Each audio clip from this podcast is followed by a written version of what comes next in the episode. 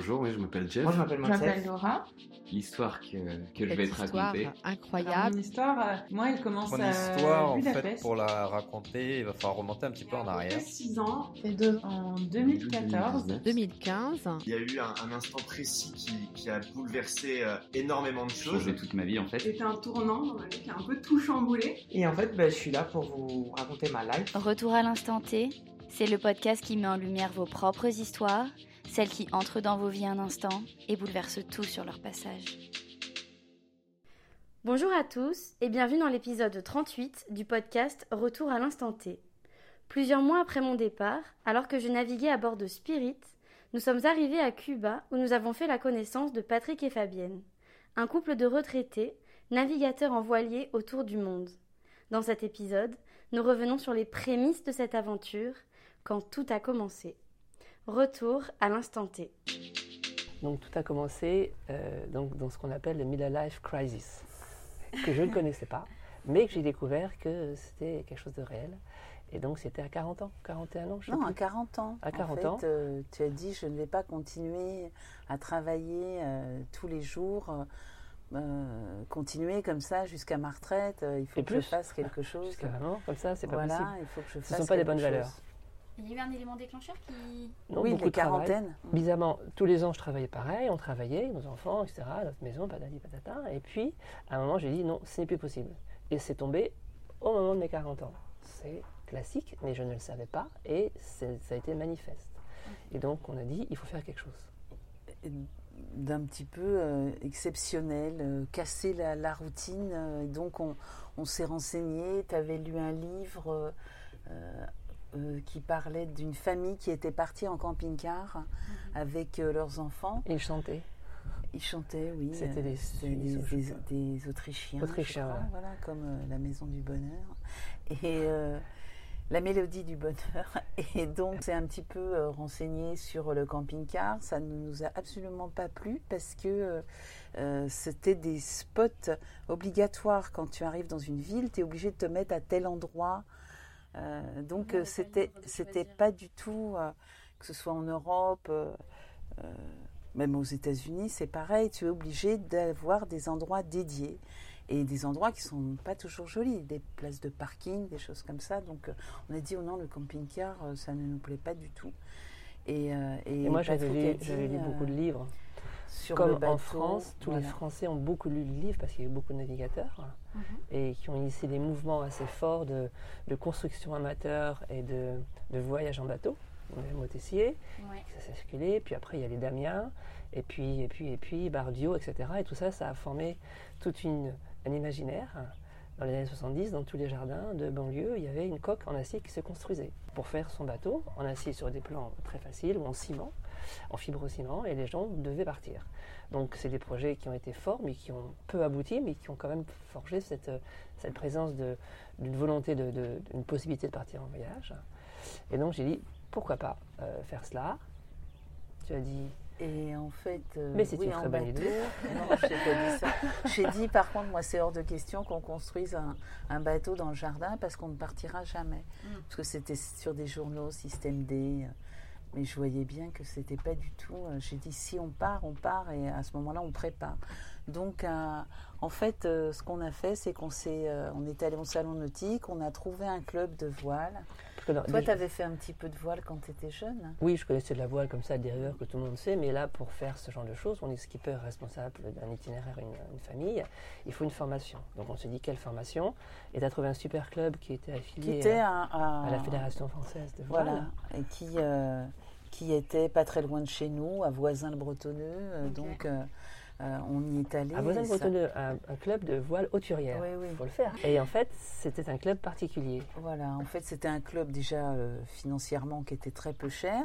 Et euh, ils organisaient, ils avaient des, des bateaux moitié propriétaires, moitié club. Ils avaient une flotte de bateaux à Antibes, à, À Grand Camp. sud, à Grand Camp, à, À. Grandville, à Dielette. À Cherbourg. Voilà. Et donc, ils organisaient dès le mois de mars des, des week-ends pour, euh, avec euh, des niveaux différents. Et dans ce club aussi, on pouvait aussi euh, y préparer au permis euh, côtier, au permis hauturier.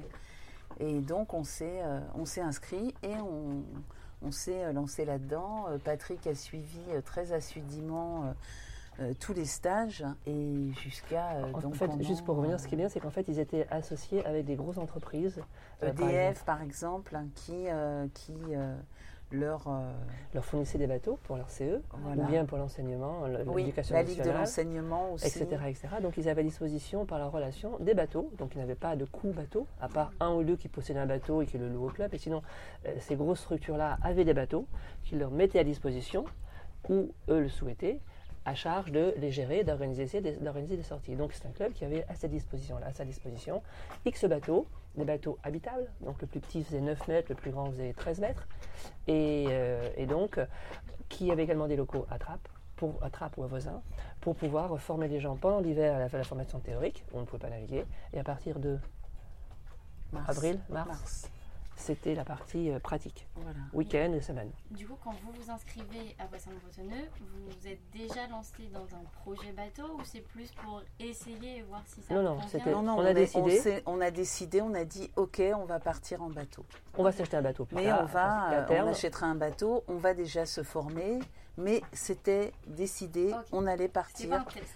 Non, non, Non, c'était pour 3 ou 4 ans. Alors, c'était Non, tu vois, non. pour qu'on a fait pendant 3 ans. On l'a fait pendant trois ans. Non, Donc Patrick faisait les stages très régulièrement. Moi, j'ai fait euh, euh, deux stages abominables. Euh, un mois de mars, j'avais laissé euh, mes enfants à moi, une- pendant une semaine. Donc ce stage, initiation, ça s'appelait. Et donc nous, on était, il y avait trois cabines. On était, euh, je sais pas combien là-dedans. Bah, On c'était à était, 10 euh, mètres, on était 10. Les Anglais Voilà. disent les Français comptent autant de personnes que de longueur de bateau. Nous, de on avait de longueur, la de mètres. chance. Pour les, pour les Anglais, les Français sont un peu fous. Le bateau fait 8 mètres, c'est 8 personnes. Fait 10 Voilà. mètres, c'est 10 personnes. Fait Ah 12 oui. mètres, c'est. Et le fait est, on était nombreux dans ce bateau qui faisait 10 mètres. Oui. On était. On, on avait de la chance, on était un couple, donc on avait droit à une cabine. Sinon, euh, tout le monde dormait euh, n'importe où. Euh. Ah oui, il y en avait partout. Mais deux alors, dans le c'était carré, le deux de dans la cabine avant, quatre dans la cabine arrière. On était en Normandie, euh, il pleuvait, on a, on a été trempés, euh, on avait nos sous-vêtements, tout ça. Enfin, moi, c'est vrai que je n'ai jamais, euh, je fais toujours attention à ce que je porte. Donc, par exemple, je ne porte pas de matière synthétique, je porte toujours du coton, de la laine. J'étais complètement à côté des, de l'esprit euh, où tout le monde a des euh, vêtements euh, techniques en, en synthétique, en, en- enfin bon bref, et, euh, et c'était la, du tout chanson de. J'ai- été euh, trempée pendant euh, une semaine, sans compter moralement. Je me disais, mais qu'est-ce que je fais là? Mes parents avaient gardé mes enfants, quatre enfants, donc la moitié de la semaine, mes beaux-parents l'autre moitié de la semaine. Je redoutais le pire. Et, et quand je suis rentrée, ma maison, c'était abominable. Enfin, donc j'ai dit, c'est- affreux, je peux pas. Juste pour dire que c'était en fait, il y avait trois étapes, donc trois années, initiation. euh, c'était après euh, équipier et après c'était skipper. Donc C'est sur la- une année entière. Voilà, sur une année, on était formation pour être, euh, donc dans premier temps, initiation. Donc on suivait les cours correspondant à l'initiation. Et après, le Ah stage non, d'une. mais tu l'as fait plus d'une année, tu l'as fait pendant trois ans. Oui, parce que la première année, c'était initiation. Ah oui, voilà, donc ça. cours initiation l'hiver et euh, dès qu'on peut, on navigue euh, au moins une semaine initiation, puis après des week-ends d'entraînement. La deuxième année, on suit les cours de, euh, d'équipier pendant l'hiver. Après, pareil, une semaine, dix jours, c'est le stage équipier, plus des, des week-ends. Et après, la troisième année, c'est formation skipper. Avec Chef les- de bord. en chef de bord. Voilà. Et là, on part 15 jours, 12 jours pour être en, en formation skipper. Donc là, avais fait En la- on a- autonomie. ensemble, on a fait la, Moi, la fait semaine initiation. Et puis j'ai refait un autre week-end. Après, j'ai dit une semaine, c'est pas possible, je peux pas les laisser. Ils n'avaient pas fait leur devoir, enfin l'horreur. Et, euh, et le laxisme le plus total. Alors que moi, je ne suis absolument pas laxiste, donc euh, Un gros Vince. Donc on s'est Et séparés donc en fait. après, on a. euh, On a on scellé. a- Moi, j'ai dit, je te laisse la partie examen théorique. Oui, donc du coup, moi, j'ai passé le par contre le, le permis côtier, le permis auturier. Donc ça, c'était bien parce que je pouvais aller au cours à 20h le soir. C'était bien fait. Euh, Je, je couchais mes enfants et hop, j'allais euh, au cours du soir et pour, pour, euh, pour passer euh, ces, ces permis-là qui nous ont servi d'ailleurs euh, ultérieurement parce qu'il y a des pays où ils demandent est-ce que vous. Bien que nous ayons un, un voilier, en France, on n'a pas besoin de permis. Eh bien, il y a certains pays, en Italie, en Croatie, euh, où ils exigent. Ah, ils nous euh, prennent la tête. Ils même des amendes parce Ouais. qu'on n'a pas de permis. On leur dit, mais en France, il n'y a pas besoin de permis. Ah, mais non, il me faut un permis, sinon euh, vous êtes hors la loi. Et du coup. Et euh, c'était- ça a été voilà. très tendu plus d'une fois. Alors, tu avais ce papier-là qui, était- qui leur a fait plaisir. Ok, très bien. Mais c'était Voilà. pas un permis de naviguer, c'était un, un permis hauturier, mais c'est pas pourtant que tu sais euh, t'occuper d'un voilier. Et du coup, vous êtes vraiment répartis euh, les tâches à prendre. Ah, complètement. Nous, on est très complémentaires sur Oui. chacun sa, ce secteur. On choisit qui fait quoi, puis chacun le fait. On se marche pas dessus, surtout pas. Ok. On- Non. Vous n'avez pas fait les choses, euh, enfin, à prendre tous les deux justement le passé de permis ou, Non. euh, Non. Non. Du coup, vous, êtes constamment en train de vous échanger les informations. alors- Oui. Voilà. Et toi, tu as passé par contre le, Le permis le, per- le- le permis radio. la licence de certificat restreinte euh, de radio. de radio. oui, de radiophonie pour la VHR, etc. Ok. Et puis les cours, donc, les cours euh, pratiques. Et au, donc, on a, euh, tu as commencé à chercher un bateau. euh, Et donc ça a duré trois ans. Effectivement, je suis parti. c'est- je- On est parti en 2001. on n'a jamais loué de bateau, hein, jamais. Bah, c'est ce que j'allais Oui. dire. Avant de se lancer là-dedans, il- vous faites pas un test une semaine sur un bateau pour être sûr qu'on n'a pas le mal de mer, qu'on aime bien euh, Non, absolument Même on n'a pas navigué avec le bateau on avant. jamais fait ça. On a acheté a le bateau. On a, on n'a jamais loué de bateau. D'abord, ça nous semblait beaucoup trop cher ok. Euh, de louer un bateau. Enfin, quand Ouais, on voyait les prix, c'était pas du tout dans nos tarifs. Donc, euh, on, s- on- on a fait ça. Et au bout, euh, et, et au bout de deux ans, tu as commencé à Donc, chercher des bateaux. C'est ça. Donc en fait, on est parti. Ça a duré trois ans. Et on est parti en 2001. En 2001, j'avais 42 ans. Donc tu vois, Voilà, c'est vraiment ça. Ouais, 39-40. Le temps d'enclencher, ça a été très rapide. Le temps de faire, les trois ans. Et un an avant, on a cherché avec un budget qu'on avait. On avait un budget à l'époque de 300 000 francs. Et tout ce qu'on cherchait, c'est on trouvait c'était trop petit. Et on s'est dit, voilà, ça va être dur parce qu'on est quatre. euh, Ouais. Et quatre puis, Ah au coup, parce que vous vouliez partir avec vos enfants. Oui, on Ah voulait absolument ah partir une année en famille. Ah oui. C'était très important. Mais du coup, juste pour revenir, toi, ton premier stage, Fabienne, t'as une mauvaise expérience. Oui. Oui. Et tu te dis quand même, on continue et on y va. Oui, parce que moi j'ai dit, ok, je veux bien partir, mais du 1er janvier, enfin du, de, de notre départ, juillet, jusqu'au juillet d'année d'après, je ne veux que du soleil. Donc c'est hors de question En que j'aille en, en Bonnet, Normandie. bottes. voilà, c'est ça. Là, j'avais tout. Parce qu'en Normandie, en rigole c'était la, la chanson de Renaud, quoi. Et puis la J'ai promiscuité. j'ai été- j'ai eu froid, Oui, j'ai voilà. eu mal de mer, enfin bon, j'ai vomi tout. On Et, euh, rigolait, c'est et tout là- à fait Et ça. la promiscuité avec, euh, avec d'autres euh, personnes, c'était insupportable. Parce qu'en bateau, je sais pas, tu l'as peut-être remarqué, Ils buvaient aussi beaucoup le soir. euh, en bateau, on est tous proches. On ne peut pas s'échapper ailleurs qu'on est proches. Et dès que ça devient un petit peu dur, tout le vernis social disparaît. T'as remarqué Tu ça ou pas Vivre sur un bateau? Ouais. Quand tu vis, par exemple, nous, dans tous nos stages, Ouais. euh, il y avait même des, il y avait même des responsables de bord du club qui étaient présents. Il y avait un responsable de bord qui fait partie du club et il y avait euh, six ou sept élèves. Il y avait des règles du genre on ne parle ni politique, ni religion. Parce marrant. que, oui, parce que très très vite, tu mets euh, sept personnes ensemble, et puis les conventions comm- commencent à devenir dures, parce qu'il ne fait pas très très beau, parce qu'il y a froid, parce que si, parce que ça, tu as peur. Ouais. Et bien au bout de 3-4 jours, donc ce fameux vernis social disparaît, et les gens euh, sont ce qu'ils sont, et ils ne veulent plus faire d'efforts pour être aimables, et il y a les tensions qui se mettent en place. Et ils accusent. Et, euh, Et ça devient violent. faute, euh, sur- Et ça- oui, voilà, ils s'accusent. Enfin, ça, ça part en vrille. Donc déjà, ça part en vrille. Alors on ne va pas rajouter des sujets qui vont faire que les gens partent en vrille. Donc je me rappelle politique, les politiques et religion, c'était interdit. Et il y avait effectivement, moi j'ai fait des stages où euh, au bout de 3-4 jours, les gens, ils, ils, ils- ils étaient insupportables entre eux. Parce que c'était dur, parce qu'ils étaient contraints dans quelques mètres carrés et que ça faisait une semaine que ça durait. Mais ça ne nous a pas empêchés, parce que pour nous, c'était un autre projet. C'était on est en famille euh, et on était tout seul sur notre bateau. Enfin, on avait beaucoup d'amis, de- on dit vous allez vivre ensemble pendant 12 mois les uns sur les autres. Et nous, ça nous Et en plus, on avait pas. une fille qui était adolescente, hein, donc il nous disait euh, euh, Oh ben non, il faut pas que la, Morgane, notre aînée, parte. Euh, Ah oui, tout ma le monde nous disait n'emmenez pas Mais vos non, non, enfants, euh, n'emmenez pas un euh, tel. laisse Morgane, euh, laisse Elle avait quel âge Morgane, 13 13 ans. Et euh, il disait non, non, laisse-nous Morgane. Bon. Puis d'autres me disaient ton entreprise va couler parce que tu ne seras pas là Oui. pendant un an. Enfin, il y a Oui, plein oui. de gens qui m'ont dit Ouais, de toute façon, tout plein le de bonnes raisons. C'est ça, le travail, tout ça. Mais quand tu as décidé, tu dis que ce sont des valeurs qui sont supérieures. C'est ça. C'est un projet qui est supérieur à toutes ces raisons-là. Et on a été, donc, on a, cherché le bateau. choisi, on a cherché un bateau, on en a visité plusieurs, et puis, euh, et puis euh, en fait, euh, On un matin, euh, Patrick me dit, euh, eh bien non, en fait, on ne pourra pas partir. On ne peut pas partir parce que euh, on trouve pas de bateau à notre avec capacité notre financière. Enfin, moi, je commençais à dire, on ne trouvera pas, et je, je lui confie que Voilà. ça me semble mal parti. Mais pas plus que on fera, on fera pas. Je commençais à être Ah si, tu m'as dit non, on ne peut pas acheter de Oui, de mais c'est Voilà. pas pour autant qu'on le ferait. Enfin, j'en sais rien. En tous les cas, c'était juste. Je le sens, je le sens très mal. Je on trouve pas de. Voilà. Ouais, ok. Et, euh, et donc, euh, moi, je lui dis, euh, je lui dis, ah non, mais c'est pas possible. Moi, dans ma tête, je suis déjà partie. Donc, on va se débrouiller comme on veut. On va trouver une solution, mais on va partir parce que moi, ça y est, je suis, je suis déjà partie. Je prépare le voyage dans ma tête, c'est je une prépare préparation les de- enfants. C'est une préparation de voyage qui est longue. Tu vois ce qu'on fait déjà en préparation. Mais quand tu fais un an de voyage, ben, on prépare pendant un an. Il y a les cartes à collecter, à voir les itinéraires, les dates, les Oui, arrêts. c'est très très. Et puis le c'est énorme voilà. comme travail de préparation. C'est un an de travail de préparation. C'est pour ça, psychologiquement, vous êtes déjà Oui. Ouais. Alors, comme on n'a pas l'argent- donc, euh, donc euh, Patrick a dit ah bon bon ben bon ben, J'ai d'accord. trouvé une solution ok, et on va on va faire un, Un crédit. Voilà. Donc on a pris, on a acheté le bateau euh, à crédit. On a eu notre crédit.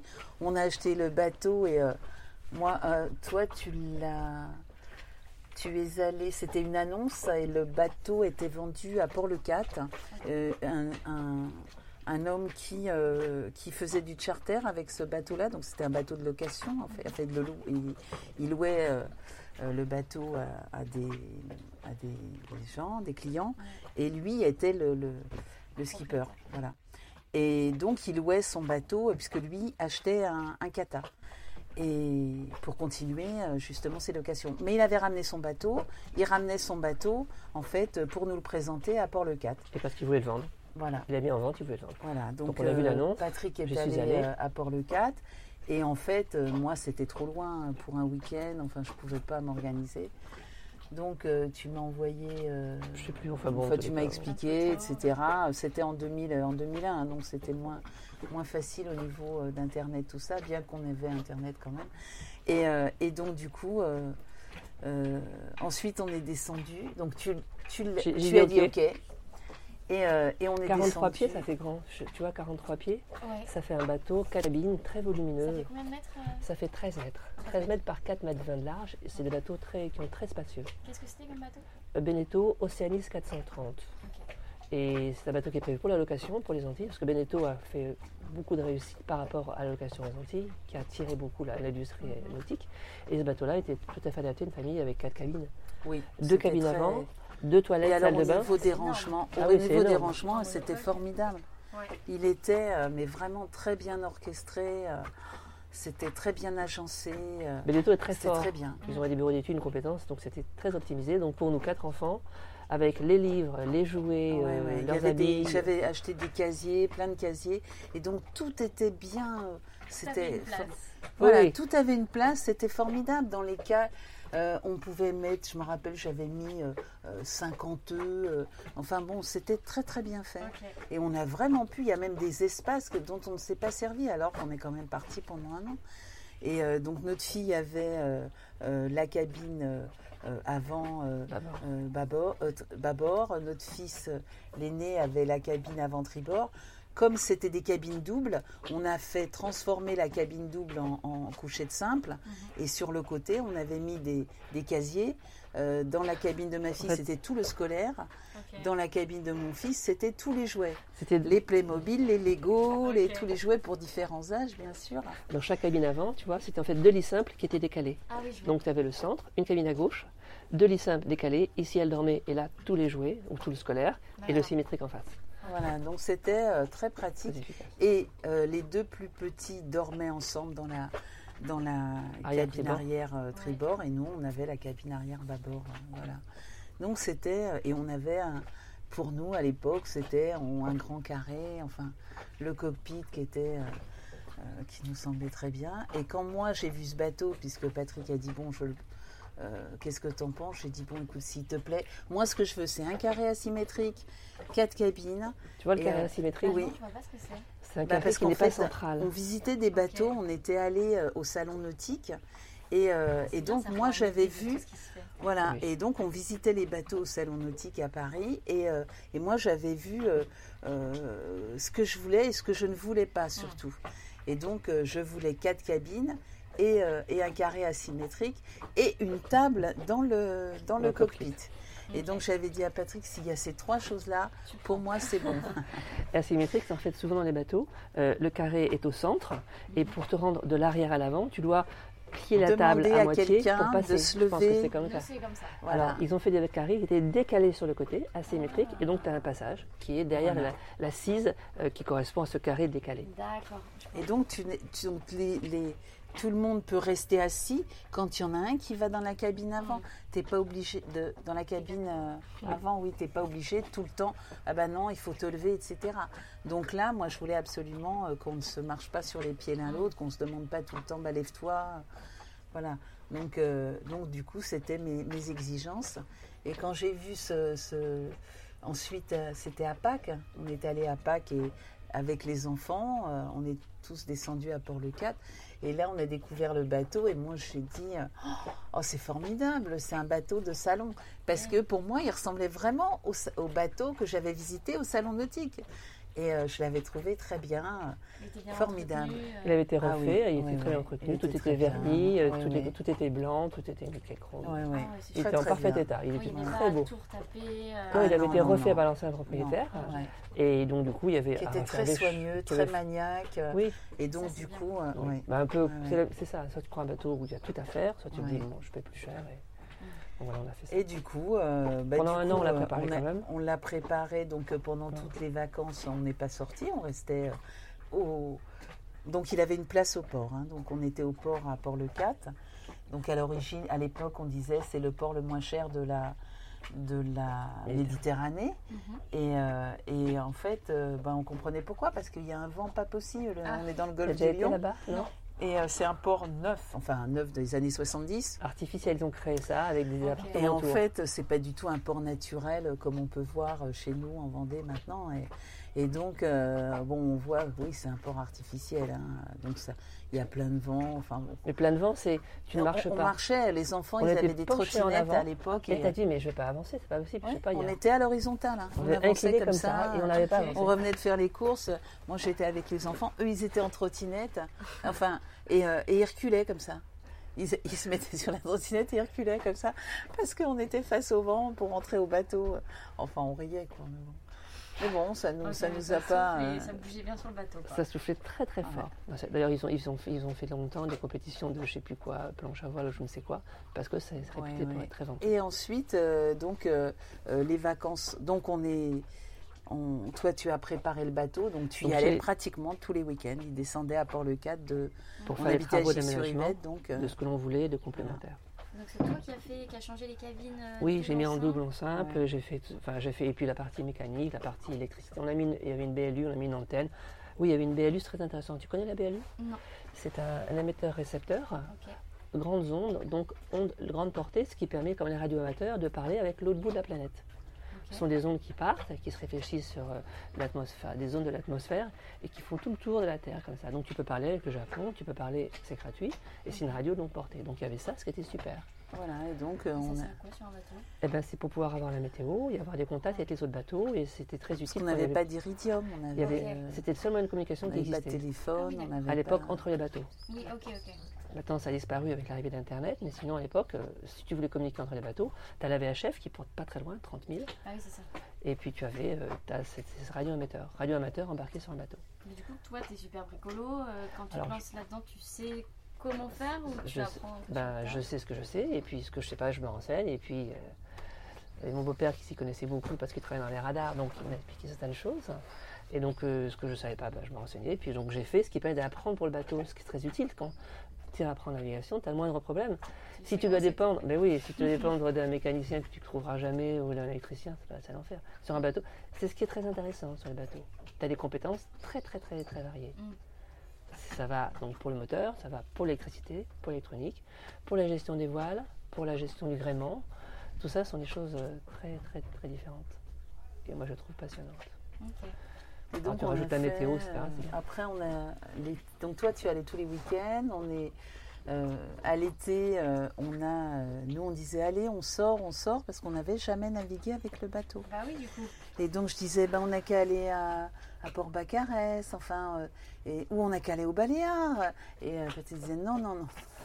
Non, non. Non, non, Parce on que ne s'il sort coule, pas. On ne sort pas avec le bateau. Et donc, euh, non, et quand même, mes parents sont venus. Et euh, j'ai dit, bon, là, on fait quand même une sortie, euh, parce qu'ils sont venus quand même, c'est un peu pour naviguer aussi. Et, donc, euh, on est, on est sorti un après-midi, la Ah. seule sortie qu'on a fait. à, à 5000, 3000 nautiques. Ouais, quoi. Et on était c'est ça. mouillé Histoire lent. Ouais. de- Oui, oui. Dans Mais l'anse de la un sketch. sorcière, je m'en C'était un rappelle. sketch pas possible parce que moi je savais pas très bien manœuvrer le bateau, j'avais juste des cours théoriques. Et là-bas avec le vent qu'il y a, Quand on est revenu C'est pour reprendre la place au port, on a fait le spectacle pendant je sais pas une heure.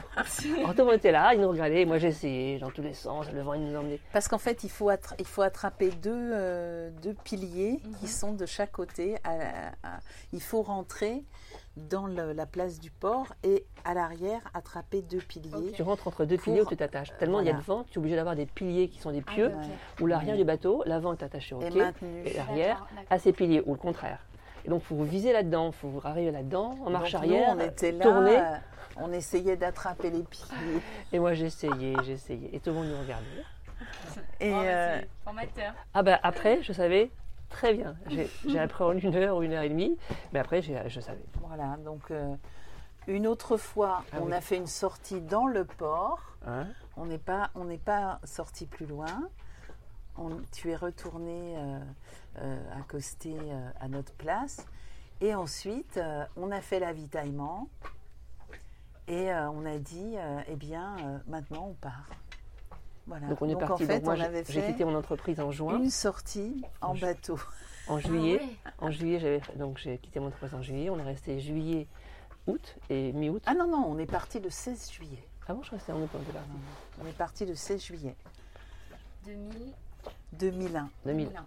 Ah oui, 2001 Oui, oui, oui, Ah tout oui, à donc fait. vous l'avez acheté dans la même année que. On est parti dix mois après, Oui, un an, oui, oui. du temps, quelque chose comme ça. Ok. On est parti. Et euh, on est parti et donc on Première a fait étape, euh, les Baléares. euh, les Baléares. Voilà. Baléares, les Baléares, premier mouillage. euh, Et- non mais ah oui.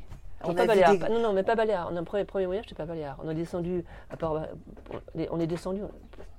Quand on est parti, on n'a pas été au Baléares direct au Ah, si, on a si. fait deux mouillages. Si, on était voir la maison de. Ah oui, d'Ali. oui, oui, non, non, désolé, on est allé à Cadaqués d'abord. Ok.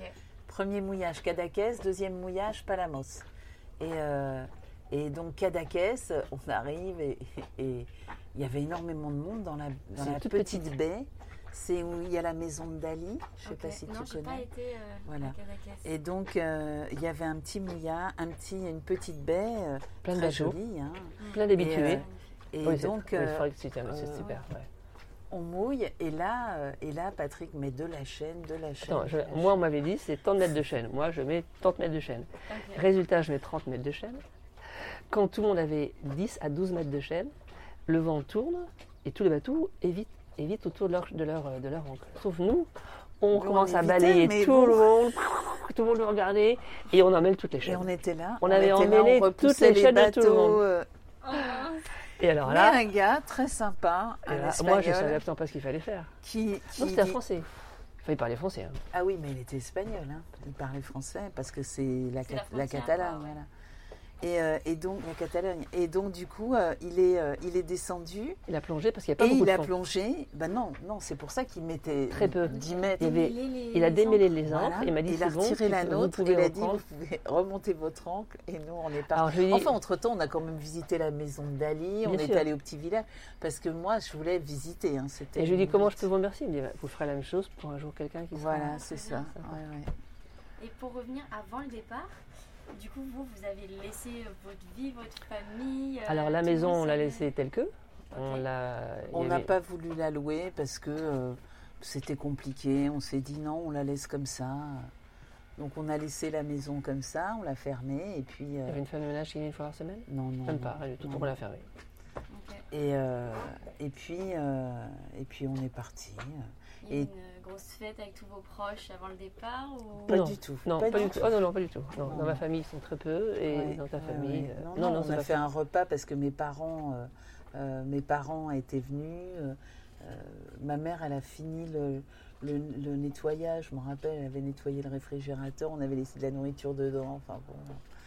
Donc nous, on partait pour un an, mais bon. euh, Moi, j'avais deux personnes plus. dans ma société qui étaient euh, sur qui je m'appuyais, donc j'avais bien euh, formé, avec- j'avais beaucoup délégué, donc c'est eux qui ont pris la suite. Moi, j'étais joignable par téléphone, parce qu'on avait quand même un téléphone, et donc je pouvais les joindre de temps en temps. Et donc voilà. Enfin, de temps en temps, tous les jours. Ils t'appelaient tous les jours, en fait. Tant qu'on n'était pas en navigation. Non, non, je travaillais pas, mais j'avais un échange, mais je ne pouvais plus rien faire. Moi, je travaille. On peut pas travailler, on travaillait pas comme on peut travailler aujourd'hui en télétravail. Enfin, ils te demandaient, Ils m'appelaient, les affaires, on discutait, mais bon. voilà, Et donc voilà, on est parti comme ça. Donc on était joignable par téléphone.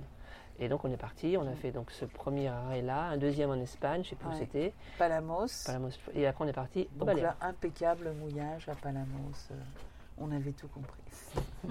Et après, on a traversé voilà, les Baléares. On est allé aux Baléares. Et juste vos enfants, du coup, quand vous leur avez annoncé, comment est-ce qu'ils ont reçu ça en fait Alors au Différemment, départ, oui, différemment. Très bonne Alors question. notre fille, euh, bon non, elle, elle, euh, elle a même pas parlé de ses copines. Euh, Enfin, elle, il faut dire que elle avait eu juste avant une expérience parce que elle, euh, elle était, elle est partie euh, pendant euh, six mois en Allemagne. Donc elle n'était pas. euh, on avait fait un échange de- d'enfants, si je peux dire. On avait Il y adhéré à avait petit association. Allemand. On avait fait une, Voilà, on avait une association qui une ce de donc il y avait un petit Allemand qui était venu pendant six mois. qui ne parlait pas français. Mais en même temps qu'elle était là ou? Non. Si, fait, si, elle, alors, elle oui. était là. Oui, elle était voilà, là. Voilà. Et, euh, et nous, et après, elle, elle est partie six mois Dans la euh, famille dans cette famille allemande. Et, euh, et donc, en fait, quand elle est, euh, quand elle est revenue, euh, on était déjà à Port-le-Cat. Donc, c'est mes parents qui l'ont ramenée euh, à Port-le-Cat. Ils l'ont accueillie à l'aéroport à, à- à Roissy et ils nous l'ont amenée à Port-le-Cat juste deux jours avant le départ. Tout à fait. Elle venait d'Allemagne. un peu un an de coupure euh, de ses amis, de son école. Voilà, elle, elle avait déjà Oui, quitté vrai, euh, un, vrai. un- un- six- un an avant, pratiquement, neuf mois avant, euh, tous, tous ses amis avec qui elle correspondait par, par Internet, par mail. Mais, euh, euh, et, et donc, euh, bon, ben, elle nous a même pas parlé de ses amis, tout ça. hein. Enfin, elle n'a pas dit, voilà. Donc, euh, bon, ben, elle était partante, euh, elle nous retrouvait, euh, voilà, elle avait son histoire à raconter, elle avait vécu quelque chose de d'exceptionnel euh, aussi. euh, Parce que c'était un échange, en fait, l'enfant, le- le- le- la chose, c'est d'apprendre la langue à l'enfant, mais dans la famille, voilà. en immersion 100%.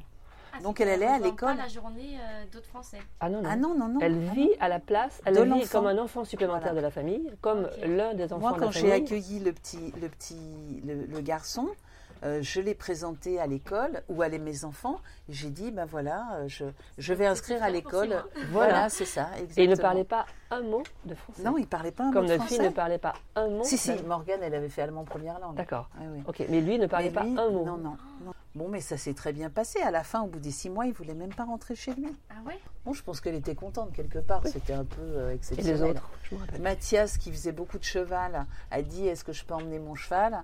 Ah, On Un dit cheval. Ah là, ça va être, euh, ça va être difficile. Donc euh, je lui dis Mais ne t'inquiète pas, quand on ira sur les plages, on trouvera, euh, je chercherai, tu pourras galoper sur des plages, on Ah, l'aura. Mais non, j'ai dit ça, Ah, on n'a mais- jamais pu le faire. Ah bon, bah, bon, bah, c'était une bonne idée. Voilà, je pensais qu'on aurait pu le faire, mais on n'a jamais pu faire ça. Non. Je m'étais renseignée, ça à l'époque, ça ne se faisait absolument pas. Maintenant, ça se fait. Oui, maintenant, ça se Voilà. fait en Mais-. Voilà. Et, euh, et puis le, le- bah, Joseph, lui, euh, non, lui, c'était euh, très content de partir. Et Lazare, euh, lui, je lui ai dit, bon, écoute, Lazare, tu as 5 ans. Euh, on a 15 jours là pour euh, t'apprendre à nager. Euh, il faut absolument que tu saches nager parce que là, si jamais tu tombes à l'eau, il faut que tu saches nager. Ouais. Donc tous les jours, hein, pendant que Patrick préparait le bateau, donc les 15 premiers jours de juillet, on allait, bah, pour le, là il y a le port et puis là il y a la plage. hein. Donc tous les jours on allait à la plage et puis j'apprenais à nager à notre dernier. Et, et donc on part, donc on part à, à, à Cadaqués, premier mouillage. Bon, on part à, à Palamos, deuxième mouillage. Donc on se baignait, c'était très propre, hein, les baies, on se baigne autour du bateau. Et puis je lui mettais quand même des petits brassards.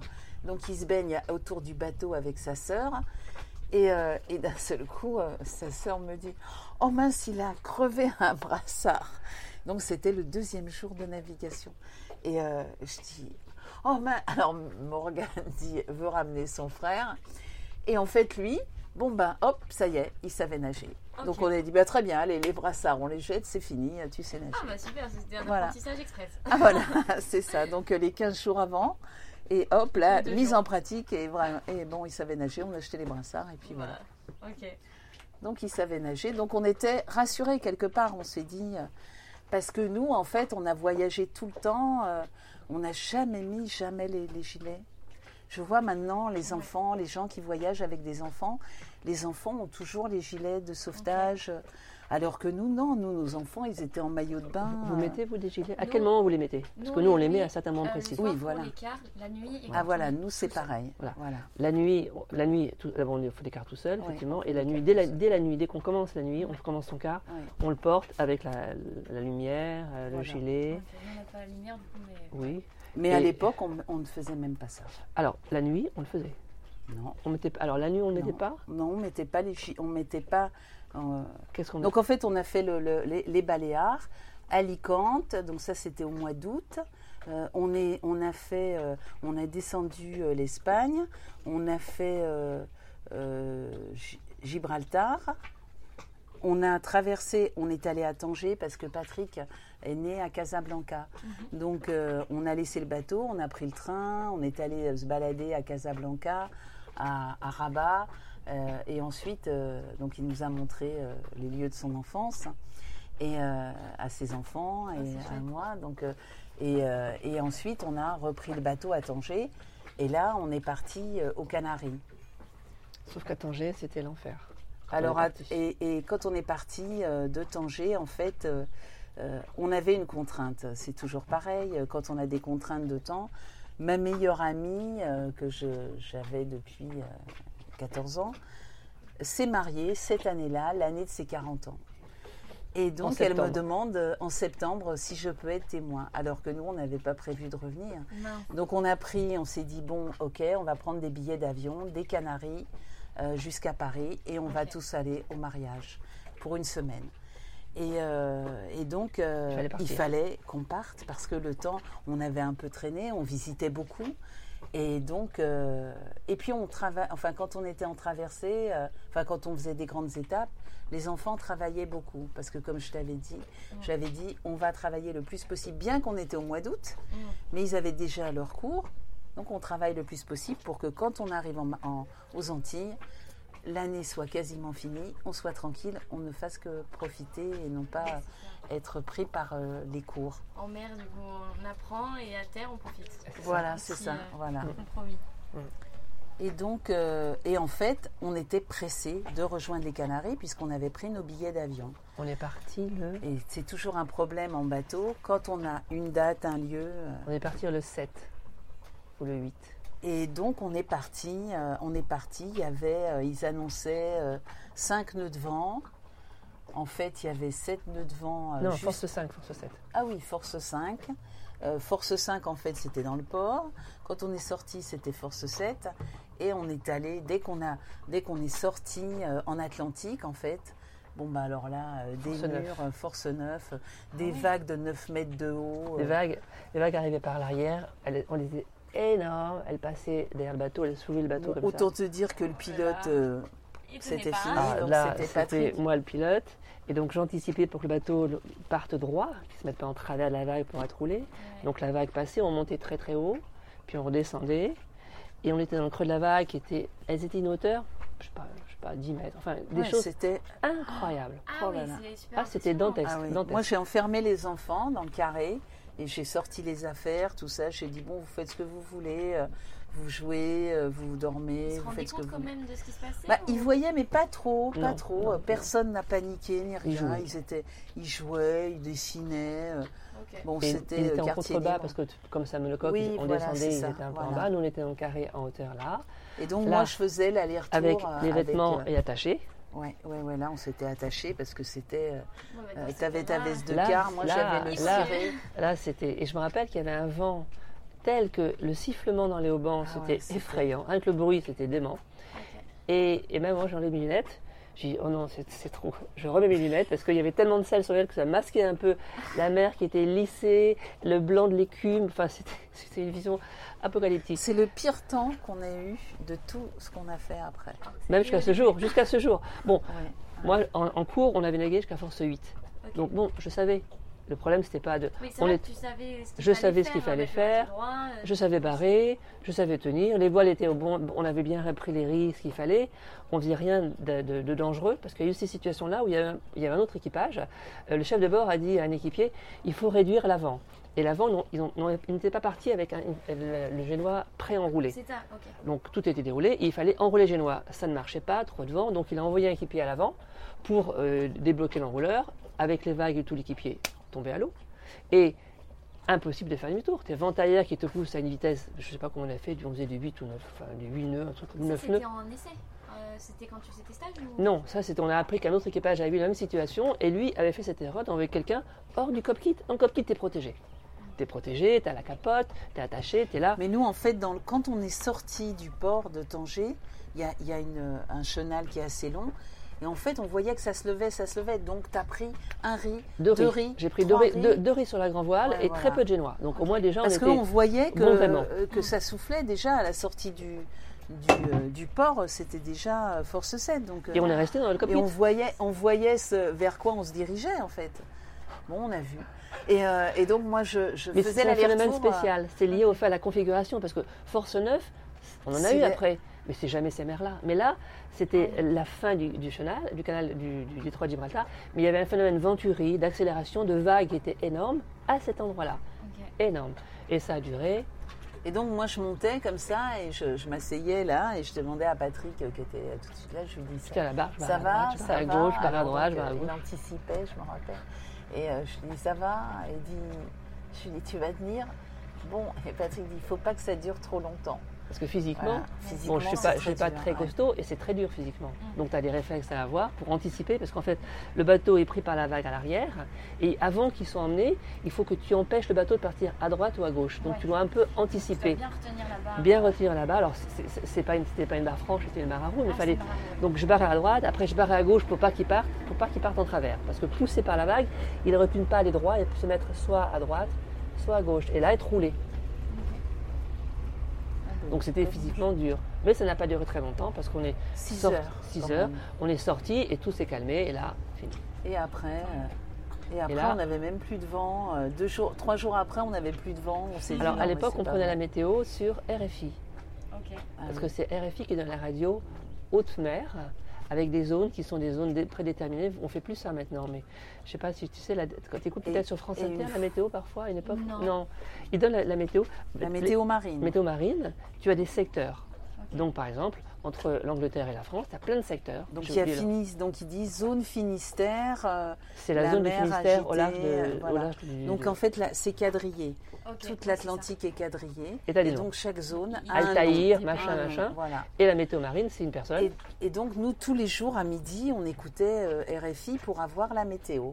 et qui dit telle zone, Voilà. telle, telle condition, Et, euh, telle et zone, un et, nous on subit notre euh, météo.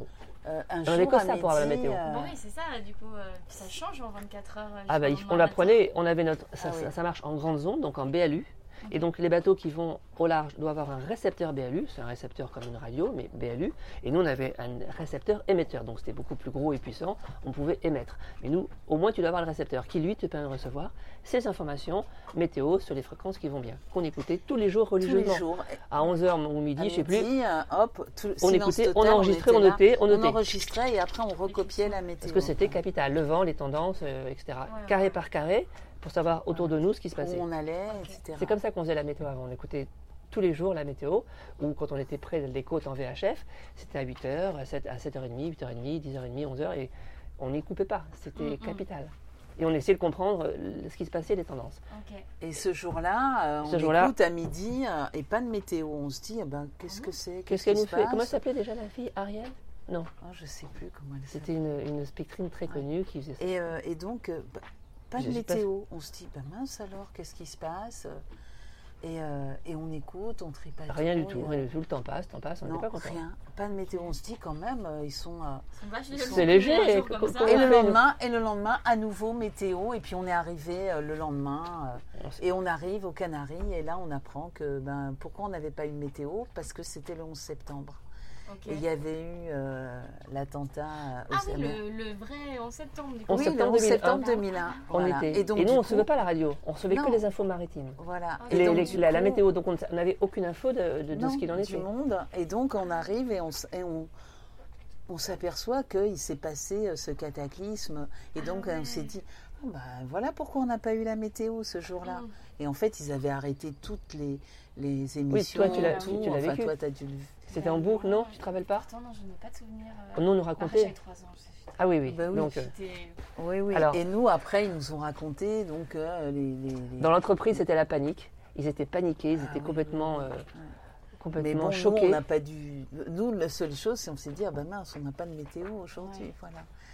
Bon, et puis on est resté euh, quelques temps euh, aux Canaries. Non, on n'est pas resté quelques temps, on prenait l'avion le lendemain. Donc on, Ah a, on est arrivé au port, on, on a fermé le bateau. Le lendemain, on a pris un, un bus et hop, on est allé euh, prendre l'avion. On est reparti euh, pour le mariage de, de mon ami. Et puis, et nous, on est reparti au bout d'une semaine. Nous, mes enfants et moi. Moi, Mais je suis Patrick resté deux mois pour travailler. Ah, deux. Je voulais Enfin, c'était prévu que je reste à ce moment-là. D'accord. Parce que le moment de départ, de redépartir pour traverser l'Atlantique, n'était pas le moment venu. En septembre, c'était trop tôt pour traverser. Oui. Donc il fallait rester deux mois aux Canaries. Euh, tu es parti des Canaries avant, vous allez au Cap Vert. Ouais, ouais, on a Donc tu vois, on part, on part. À quelle période Tu es parti à quelle période Euh, moi, j'ai rejoint les Canaries. On est parti, je crois, début décembre, Canaries. Voilà, c'est ça. Ouais, Donc c'était, ouais. on est parti nous mi-décembre. Ouais. Donc il y avait deux mois où je- je- on ne pouvait pas naviguer, donc j'étais revenu dans l'entreprise. Vous étiez resté, mais ce qui était étonnant là-bas, c'est que, enfin tu l'as peut-être vu, je sais pas si ça l'est toujours autant. Je crois. On était à Santa Cruz de Tenerife, donc c'était Ouais. formidable parce qu'on était dans la ville. Le port est carrément dans la ville. Ah, j'ai pas été là-bas. T'as pas été là Ah, bah, Ouais. Et ça- Santa Cruz. Ah, bah, si, si, si. c'est- T'as- Ah, il est super ce port en plus. Ah oui. euh, Ah oui, oui. Et, puis accessible c'est très, Tu- c'est très vivant. Ah oui, oui, oui, ah oui. Voilà. Il y Ah avait beaucoup ouais. de monde quand tu y étais ou pas Bah, c'est là que j'ai rencontré pas mal de bateaux que j'ai revus ensuite au Cap Vert, puis au Alors c'était une étape Voilà. incontournable où les gens s'arrêtaient, remettaient en état et attendaient le départ. Et donc c'était, nous on est arrivé, il n'y avait pas un bateau, c'était très tôt. Et quand je suis revenu deux mois après, c'était saturé de bateaux de Ah voyage. oui Ok. Ah, il y en Tout avait le, des, monde, des tout le monde allait partir et, euh, et les, les familles sont, enfin les bateaux avec euh, enfants, tout ça. Et, euh, et moi, il fallait que je, je fasse le, le- Donc là, c'est pareil, comme on était. euh, parce que moi, j'ai pas voulu rester euh, euh, en France pendant ces deux mois que Patrick travaillait. J'ai dit non, non, on a dit qu'on partait un an. Euh, je reste une semaine pour le mariage, mais après on revient, on vivra sur le bateau Mm. avec les enfants. Donc euh, on, on faisait l'eau, tout ça, et puis euh, C'était au port, comme et, ici. on était Oui. au port. Voilà. Si ce n'est qu'il y avait plein de bateaux de voyage avec d'autres enfants. Voilà. Et, Et tous ces enfants euh, formaient des troupes d'enfants. Ouais, ouais, C'était incroyable. C'était des tribus d'enfants. ouais. Et, euh, et là-bas, j'avais euh, euh, donc j'avais sympathisé avec énormément de, de bateaux et dont un homme qui était euh, qui voyageait tout seul, qui avait 70 ans et, euh, et qui avait fait de la voile depuis toujours et donc qui voulait, il s'était fait un challenge de traverser l'Atlantique tout seul, qui était très sympa et donc il m'aidait euh, euh, quand si j'avais un problème avec Technique. technique, voilà, dans le bateau. Et euh, et, et, euh, et une fois, j'étais, j'étais dans un ship et euh, je vois qu'ils vendaient un optimiste. Et il y avait eu un couple qui avait dit à mes enfants, euh, bah, tiens, vous voulez qu'on vous apprenne à faire de l'optimiste? Et mes enfants, toujours C'était partant, leur les deux annexe. garçons. Leur annexe, c'était une coque d'optimiste. Ah, c'est génial. Ouais, rigide. Et, Ils euh, avaient ça sur l'arrière, leur bateau. Et donc du coup, mes garçons, hop, ils faisaient, ils faisaient de l'optimiste dans, la, dans, le, dans le port, en fait. Ah. Donc ils leur ont appris, hop, ils passaient en dessous, etc. Enfin, Il y et avait ils sont- vraiment une entrée d'un partage. Ah oui, oui. Ah oui, oui, ces, gens-là euh, étaient, étaient- avaient 60 ans, eux, hein, euh, mais ils étaient très sympas. Et donc, euh, hop, mes enfants, ils ont appris comme ça à faire de l'optimiste. Ça serait Et elle, elle était, et elle, elle était, euh, elle était euh, euh, musicienne et jouait de la flûte traversière. Et notre fille aussi jouait de la flûte traversière. Et donc, du coup, elles allaient jouer. Morgane, elle, elle allait jouer. Alors, elle, elle n'avait pas appris l'optimiste, ça lui disait rien parce qu'elle était très nauséeuse jusqu'à la fin. Mais, euh, mais par contre, euh, bah, du coup, avec cette dame-là, hop, elles allaient jouer. euh, elles nous faisaient des petits concerts, euh, toutes Ah, les deux. sympa. Ah oui, c'était bien. Et donc, ces deux mois, Bah, c'était formidable. Par contre, il fallait que je fasse le, le- le gendarme parce que il y avait d'autres enfants qui étaient, dont les parents étaient plus cool que, que moi, et donc du coup, qui ne faisaient pas faire les devoirs. Et Ah. moi, j'avais dit non, non, il faut en profiter là. Là, on a. C'est le moment. Donc le euh, matin, le matin, personne ne nous dérange, personne. Mes enfants n'iront pas jouer, c'est pas la peine de demander. Le matin, ils travaillent. L'après-midi, ils seront était Mais, euh, mais ils tapaient au bateau. Ils ont fini, il a fini, Joseph. Je dis non, il n'a pas fini cet après-midi. Dicté. Et tu, euh, tu parlais de nausées. euh, vous et les enfants, du coup, Si, au début, euh, à- au Baléares, Un moi jour, j'avais été malade. été malade. oui. Mais globalement, on a été très les peu malade. personnes, euh, bah, du coup, quand même, votre fille, sur toute la durée, elle n'a pas bien. Elle avait de temps en temps euh, des vomissements, même quand on est arrivé, euh, un peu avant arrivé. Pourquoi? Parce qu'en fait, en navigation, elle allait dans sa cabine. Comme parfois, elle boudait. Elle avait 13 ans. hein. Donc euh, elle boudait. On ça, lui disait quelque bouder. chose. Et elle partait et donc bouder elle dans sa partait cabine. bouder dans sa cabine. Ah, Et dans sa cabine à l'avant, en navigation. C'est le pire. Voilà. Donc euh, de, après, on la voyait revenir, elle sortait, on disait ah le saut, voilà. Et donc en fait, c'était ces périodes de, de bouderie où là, elle avait euh, c'est haut le cœur. voilà, c'est ça. Donc c'est pour ça que mes, mes quelques jours, deux jours avant d'arriver, je me rappelle, il y avait une bouderie. Mais bon, Mais globalement, enfin, ça va avec personne. Non, non, on, Non, est- on non, a vu d'autres familles ah oui, où ils ont, ils où l'épouse était allongée ah oui. pendant un an. Pendant Oh la non non, navigation. pendant toute la pendant toutes, les tout- navigations, elles étaient malades. Oh là là. Les compagnes des, des on skippers. subit, quoi. Ah subit, oui. C'est complètement le- Elles voulaient, c'est leur mari qui voulait absolument le faire. Elles, elles n'étaient pas bien. Bon, elles ont suivi. Mais dès qu'ils partaient, Dès qu'ils par- hop, elles allaient dans la cabine, elles s'allongeaient. Elles étaient malades. Et donc du Jusqu'à coup- la fin. tout faire tout seul. Ah oui, Alors lui, il tout fait faire tout tout seul. seul. Euh, Et elle, elle est malade pour- pendant, toute l'année. C'est joyeux pour aucun des deux. Ah non, ouais, c'est pas bien. Mais bon, euh, Malamog, par exemple, ils avaient un équipier. Ils avaient pris. euh, Il y en a beaucoup Ah oui. qui avaient pris des équipiers. Ouais. Mais Donc on est euh, descendu comme ça. On est, donc, voilà. Et puis après, on c'était le bon moment. Moi, je suis revenu en décembre et nous sommes partis. Parce Voilà. que du coup, l'objectif, c'était de traverser l'Atlantique et C'est de faire un faire tour classique de, un de tour, l'Atlantique. remonter l'arc antillais et puis revenir euh, au mois de juillet. Enfin, sur une année, Voilà. c'est le programme. Je sais pas si tu. Ouais, ouais, c'est vraiment un je programme très facile. Voilà. Voilà. Tu pars et tu as des vents, tu suis. Puis un stop aux Açores au retour. Et, euh, Voilà, retour à sort, retour. Voilà. Sur une année, c'est tout à fait classique et aisé. Et pourquoi vous étiez donné un an euh, Parce que Bah, c'était pas le but de faire plus que. C'était pas. travail. Ah oui, Je sais pas ce qu'en pensent euh, tes autres euh, amis, mais après, il y a des personnes pour qui c'est un mode de vie sur une très longue durée, Mm. euh, qui est aussi long possible. Nous, c'était une coupure Une de un an. expérience. Ouais, C'était voilà. un an, c'était borné sur un an avec un retour au Mais c'était travail. pas un nouveau mode de vie. c'était- Non, non, non. On n'était pas dans un mode de, vie, de changement. On a, on a rencontré des équipages comme ça, eux, ils, et eux, ils partaient. Et nous, on, était, on disait à Patrick, euh, allez, euh, on continue à Saint-Martin. On dit non, on ne revient pas. On continue, on va à Panama. Ah, Parce que le euh, retour, tu vois, on, on, on est arrivé à Grenade, on a monté tout l'Arcantier, et c'était de Saint-Martin qu'on rentrait au départ. c'était la dernière île. C'était la dernière île des ça. Antilles. Et là, on avait tous les amis qui, eux, étaient à leur dernière île aussi, mais eux, Ouais. Il y en avait un, il y avait un bateau qui partait, qui partait pour euh, Panama. Et, euh, et, Et j'ai et résisté. tous les autres, et, Patrick a dit non, non, non, non, peut-être une autre fois, on, on- on recommencera peut-être. euh, mais non, non, je rentre. Euh. Alors on était très en colère parce que, mais c'était Ah, pour. vous vouliez tous rentrer euh, Continuer? Oui, on voulait tous, les enfants et moi. On avait dit non, oh non, on rentre pas, on continue. Voilà. Parce que quand tu l'as fait au bout d'un moment, au bout de, de 7-8 mois, c'est vraiment devenu un mode de vie. Il faut quand même un certain temps pour rentrer dans ce mode-là. Je ne sais pas si tu l'as constaté, mais il faut un moment. Ça ne se fait pas en un mois, en deux mois, c'est en pas mal de mois. Mais quand tu y es, ben après, euh, T'as les habitudes. tu as les euh, habitudes le et tu, n'envisages pas de reprendre. Et tous ceux qui sont revenus, nous les premiers, mais d'autres aussi, ont dit, mais je ne suis pas à ma place sur Terre. Tellement c'est très différent. Mais du coup, vous vous êtes rentrés. Non, non, Nous, on est rentrés. Voilà. on a fait toute Mais on est rentré et puis euh, très vite tu es repris par le quotidien. Tout le monde a repris, euh, a repris l'école. Ce qui était bien, c'est que en fait chacun avait une coupure. C'est-à-dire que Morgane rentrait en seconde, notre fils Mathias rentrait en cinquième. Mais comme la sixième, il l'a fait sur le bateau. C'était quand même un nouvel. C'était une un nouvelle. nouvel il- environnement. il ne revenait plus à l'école primaire. Notre fils Joseph, il avait un an d'écart, donc euh, euh, il rentrait en sixième. Donc lui, c'est pareil, c'était, ils rentraient tous les deux dans un nouveau collège. Et notre fils Lazare rentrait, lui, il a fait le CP sur le bateau, donc lui, il rentrait à l'école primaire. Donc personne n'est rentré.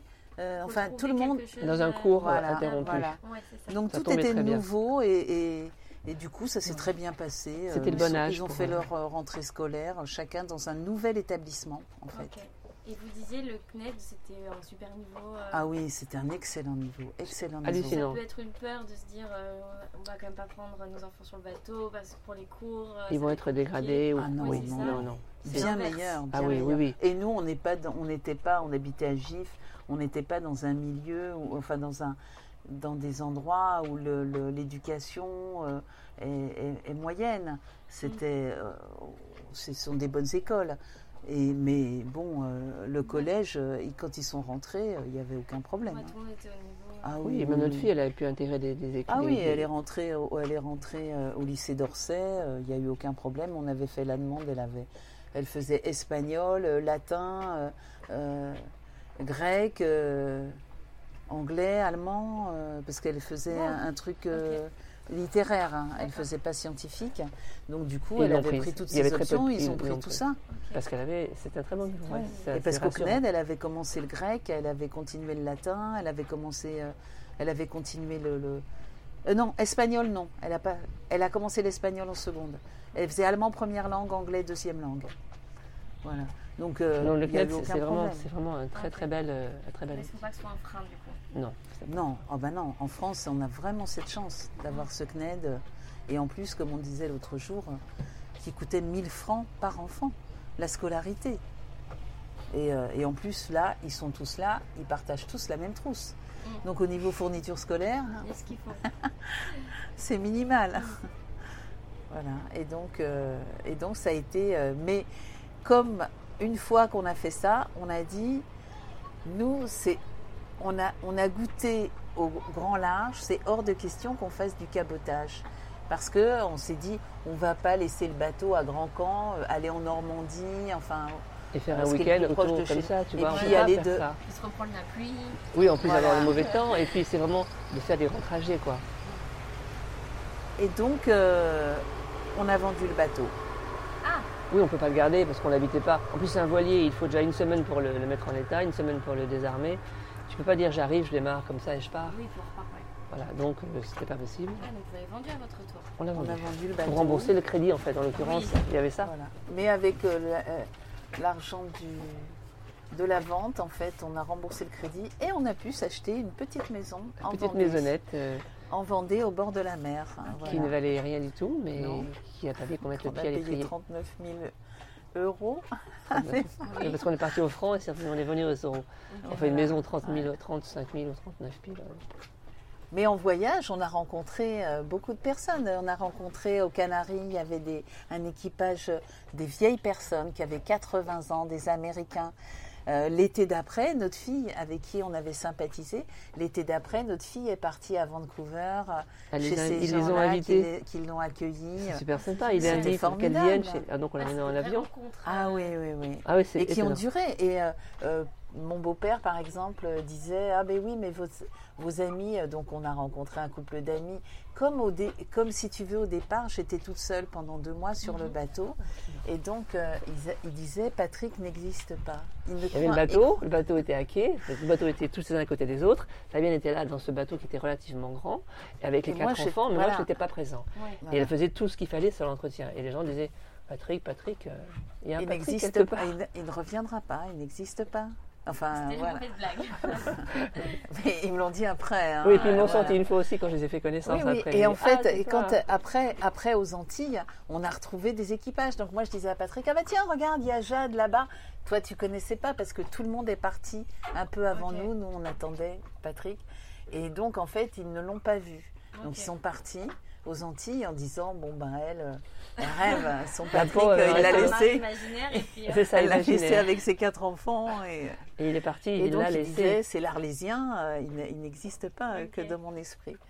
Et, et par contre, aux Antilles, bah, quand ils nous ont vus, après, je disais, bah, je Le voilà Ah, c'était donc Et, alors, ah, mais- et donc après, ils m'ont dit, il y a un couple d'amis euh, qui nous a dit, euh, Eh ben, je vais te dire, en fait, on n'y croyait pas du tout à ton Patrick. on croyait qu'il n'existait pas. Ah ouais Et c'est des gens avec qui on a gagné contact. Et voilà, et on est, on est euh, là, on fait, on fait euh. un groupe. Nous, on a un groupe euh, de euh, sur WhatsApp, donc, euh, et, et on raconte notre, nos histoires, nos- nos- notre voyage, et on est toujours, on est toujours amis avec eux. Voilà, au bout de, de 20 Oui, c'est pas des gens Donc en qui fait, étaient voilà, c'est ça, c'est des gens. Pour certains, a- on ne les a plus revus, c'était occasion, et d'autres euh, qui étaient en région parisienne ou équivalent. Bah même pas, parce que regarde Stécha, on est allé chez eux l'année Oui, dernière, on était en vélo, on a fait, on est descendu en vélo jusqu'à Andaille. Bon ben, on s'est dit bon ben, euh, ils habitent à Montpellier, allez hop, on est passé euh, chez eux euh, et on les avait rencontrés en voyage, hein, ouais, la fois- cette fois-là. Et donc euh, au niveau du bateau, notre vie euh, très vite, on a été repris euh, par la vie et et, euh, et en 2010 en fait. On s'est dit bon, allez, ça nous manque un peu, on va, euh, on va racheter. On a économisé pendant toutes les années qui étaient La là. cinquantaine du coup.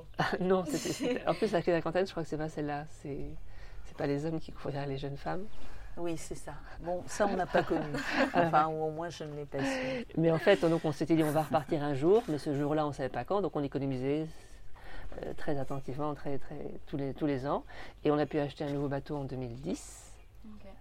Un bateau qui était en fait la copie de l'autre, mais en métal, en alu. Ah oui, parce que Patrick voulait un bateau en aluminium, absolument. En termes de sécurité. Et puis, donc, on a eu ce Parce bateau. que là, on avait projet de, euh, de faire euh, le tour du monde, en fait. Mais, Mais pas à- petit. et à ma retraite. Parce qu'on était, on était euh, euh, en fait, on prenait. Moi, j'ai euh, j'ai eu des, des problèmes de santé. C'est là que tu as commencé à avoir des gros problèmes Voilà, de santé. j'ai eu un cancer en 2010, ben, en fait, qui a été dépisté en octobre 2010. Donc, euh, et euh, on avait acheté. Non, en octobre 2010, on a acheté le bateau et c'est en septembre 2011, j'ai été dépistée euh, d'un cancer. Et, euh, et donc, du coup, euh, on partait. euh, donc, Patrick a dit bon, on va profiter euh, au maximum, donc on va partir deux mois l'été. Ouais, j'ai Bon, arrêté de avec la travailler société. beaucoup. euh, J'ai dit ça suffit. Euh, vu ces conditions, on bloque sur. On prend deux mois tous les ans. Et en fait, ça- ça- c'est vraiment dans la tête parce que ça n'a rien changé. La société allait aussi bien. Euh, J'étais pas indispensable euh, et ça marchait. Enfin, il t'appelait tous les jours. Il m'appelait hein. tous les jours. Voilà. Oui, bon, il m'appelait toujours. Mais je veux dire, Enfin, je pas m'absenter deux mois par an. Alors qu'avant, je prenais péniblement mes vacances. Parfois, je les coupais. Oui, ou parfois je tu les prenais pas, tu Parce prenais que- que 15 jours l'été. Alors en fait, euh, c'est vraiment une raison très. Enfin, c'est comme les gens qu'on a rencontrés en bateau pendant un an. Il y en a, ben, ils n'auraient jamais imaginé qu'ils puissent partir un an. Il dit, mais les clients sont même pas. On les a revus après. Ils sont même Ils pas sont même pas aperçus aperçus. que j'étais pas là. Ah ouais. Parce qu'ils les voyaient pas Bah très oui. très fréquemment. En fait, il les voit deux fois par an. Bon, ben, une fois, il ne le voit pas. Il a y avait quelqu'un qui vendait du. Du euh, marbre. qui habitait à Marseille et euh, le, le mari vendait du marbre. Donc il allait en Italie, il était d'origine italienne, il achetait le marbre et il le revendait en France. Et en fait, il y a des clients qui lui ont dit Ah bon, vous êtes parti un an? Parce qu'en fait, il le voyait tous les six mois. Une fois le rendez-vous a loupé, bon ben voilà, il l'a revu. On a an. vu des kinés qui avaient loué leur, euh, leur mis en place un, un un collaborateur, collaborateur qui a fait le, cabinet pendant un an, ça allait très bien. On a vu des étudiants, comme on disait, qui Mhm. venaient juste de sortir de leurs études, qui venaient avant de commencer, donc euh, prof de sport, il a fait Ouais, STAPS, ouais. et il est parti euh, donc un an. On a vu euh, et tous les nouveaux sociaux, des gens très riches, Oui, des gens moins voilà, riches, des ça, gens très avait de modestes. tout. Ouais, ouais, ouais. Tout est possible, de tout. Et on a de vu vouloir. de partir. On a vu à part le cas des bateaux qui étaient là et qui ne partaient pas et qui, à mon avis, sont jamais partis. Ils étaient jamais prêts. Il y avait toujours des- qui n'ont dans jamais- l'idée de partir quand même, mais Oui, mais euh, comme il s'est- oui, pour des raisons, et en fait, ils ne sont jamais partis. Donc, tu Voilà, pars- Palmas, tu te rappelles le couple de personnes âgées là qui en fait jamais traversé exactement, qui était là. Quel temps il Et en fait, fait, Oh non, il faisait, pas aujourd'hui, non. faisait les, les- Ah ouais, Oui, c'est incroyable. ouais, ouais. Depuis 10 ans, quoi. Depuis, on ne sait Oui, pas. oui. Et alors, Ouais. je crois même qu'ils sont assez, alors ils sont Et ils ont eu repartis un problème. et ils ont cassé. On a entendu à la radio, je sais plus quoi. ouais, ouais. Enfin bon, c'est dans la tête. Ouais, Regardez, vous êtes parti avec un petit bateau euh, avec des moyens modestes euh, et vous l'avez fait fait ici. Il n'y a personne, c'est un, un sur je sais pas combien. Mm. Déjà, je sais pas combien de bateaux partent par an, peut-être 100, 150 En plus, non? Par an, je sais pas. Je pense que le CNED contribue, parce que c'est une aide, mais il y a plein de gens qui n'ont plus d'enfants, donc c'est juste un état d'esprit Enfin, ils les ont, ils les ont toujours, mais ils les emmènent pas. qui n'emmène plus. Et je pense que c'est toujours pareil à cet état, cet état d'esprit Voilà. où, en France, on a eu des navigateurs qui ont fait des récits, qui ont forgé un imaginaire et qui ont tendu vers cela. Et c'est ce qu'on disait aussi. En Angleterre, c'est pas le cas. Et nulle part ailleurs, c'est le cas dans le monde où tu as des équipages solitaires ou de famille. Ok. Euh, c'est des équipages, euh, ben, des équipages, euh, comme on disait, qui régatent. Les Anglais, c'est on régate. Mais même là, Ouais, dans l'imaginaire. Ils partent pas en voyage en famille ou seul. je- on- comme on habite en Vendée, on suit et on va toujours euh, à l'accueil, à l'arrivée euh, des, et Vendée au Globe. départ euh, des Vendée Globes. Et en fait, on voit que ça prend de plus en plus de médiatisation. Euh, on, a- on est en Vendée, euh, avant c'était notre résidence secondaire euh, depuis 2003. Et, et en fait, euh, au début, euh, le Vendée Globe, euh, c'était vraiment confidentiel. Et maintenant, euh, tout le monde en parle. Dans les, avant, c'était juste le journal local. Maintenant, euh, dans les mondial. chaînes nationales, tout le monde parle du Vendée Globe. Donc c'est vrai que le- le- la voile a pris un essor euh, considérable par rapport à ces, ces 20 dernières années. Et donc nous, on, nous sommes repartis euh, donc comme ça. euh, euh, en- on a acheté le bateau, donc le- l'alu, l'OVNI, à la Trinité-sur-Mer. Et on a et on est parti. on a on est allé à la Corogne l'été, donc on voyageait comme ça euh, On avançait. tous les étés. On avançait, on avançait. Là, on arrête, là, on s'arrêtait au bout de deux mois ou un mois et demi, enfin, quand c'était. On s'arrêtait, on trouvait n'importe quoi, un port, un, un chantier. On le sortait, on mettait à sec, on le désarmait, on rentrait chez Et nous. on revenait, euh, chaque on revenait laissez l'année d'après. on le laissait voilà. pour 10 mois. Et on revenait après en, En juin, juin, juillet. fin juin. Juin, ouais, juin, on réarmait et on réavançait. Donc on a avancé comme ça jusqu'à les îles grecques les plus proches de la, Tunis- de la, de la de la Turquie. Turquie. Parce qu'il y a Erdogan qui avait changé les règles. Et donc, euh, tous les bateaux français euh, revenaient vers euh, les îles du Dodécanèse que qu'Erdogan voulait acquérir d'ailleurs, enfin, Reprendre. reprendre. Erdogan voulait reprendre les îles grecques. Enfin, il y avait des juste, tensions c'est juste les très îles fortes. qui sont à, à 5 km de la côte turque. et qui étaient en situation de- y de- d'armement, enfin de guerre. Enfin, ils étaient prêts à euh, défendre. Il y avait une tension très très forte. Donc tous les bateaux français qui étaient en Turquie revenaient en Grèce. Et nous ne sommes pas allés jusqu'à la Turquie parce que c'était tendu. Donc on a arrêté, puis après on est reparti. Après, on est revenu euh, par la Crète, euh, Malte, euh, la, la Tunisie, euh, on a longé l'Algérie, l'Espagne, et puis on a repassé Gibraltar. Dans de très bonnes conditions. et là, et là ensuite, tu étais. Mais là, c'est là que j'ai décidé de là, c'était la retraite. C'était ma- mon début de retraite. Voilà. C'était fin 2019. Et, donc, début on a- 2020, on est parti du fait, Cap euh, Vert. les Canaries, Cap Vert, et on a traversé. Mais comme on était déjà allé euh, aux Antilles, euh, moi je n'aime pas retourner deux fois au même endroit parce que je trouve qu'il y a trop de choses à voir dans le monde. Pour, on n'a pas le temps. Voilà, c'est fois. ça. On y retourne. Et puis je préfère garder mon premier souvenir. Donc, euh, donc en fait, je n'aime pas refaire la même chose. Donc on a dit, bon, ben, on était arrivé à Grenade, la première fois on avait remonté l'Arc-Antillais, et là on va aller au Brésil. Donc on est allé au Brésil, et puis euh, ben, comme on, on te disait, euh, on, on s'est dit, on va... Moi je ne voulais pas faire les 40e rugissants et 50e hurlants, donc... euh, En bateau. En bateau. Il y en a qui descendent. Ah ben tu sais, je connais pas. tu connais pas ce terme? Enfin, c'est les 40e, euh, c'est par rapport au parallèle. Ouais. Donc Ah oui. euh, ça correspond à mi, euh, mi du, la moitié du sud de l'Amérique du Sud. Et les 50e, c'est au niveau du Cap Horn à peu de- près. du Choya. Donc naviguer là, C'est costaud. faut avoir Voilà. envie quoi. Et Nous c'est euh, soleil et pas trop de vent. Voilà. Et, euh, et donc, moi, je voulais pas qu'on passe par, Ok, par en par bas.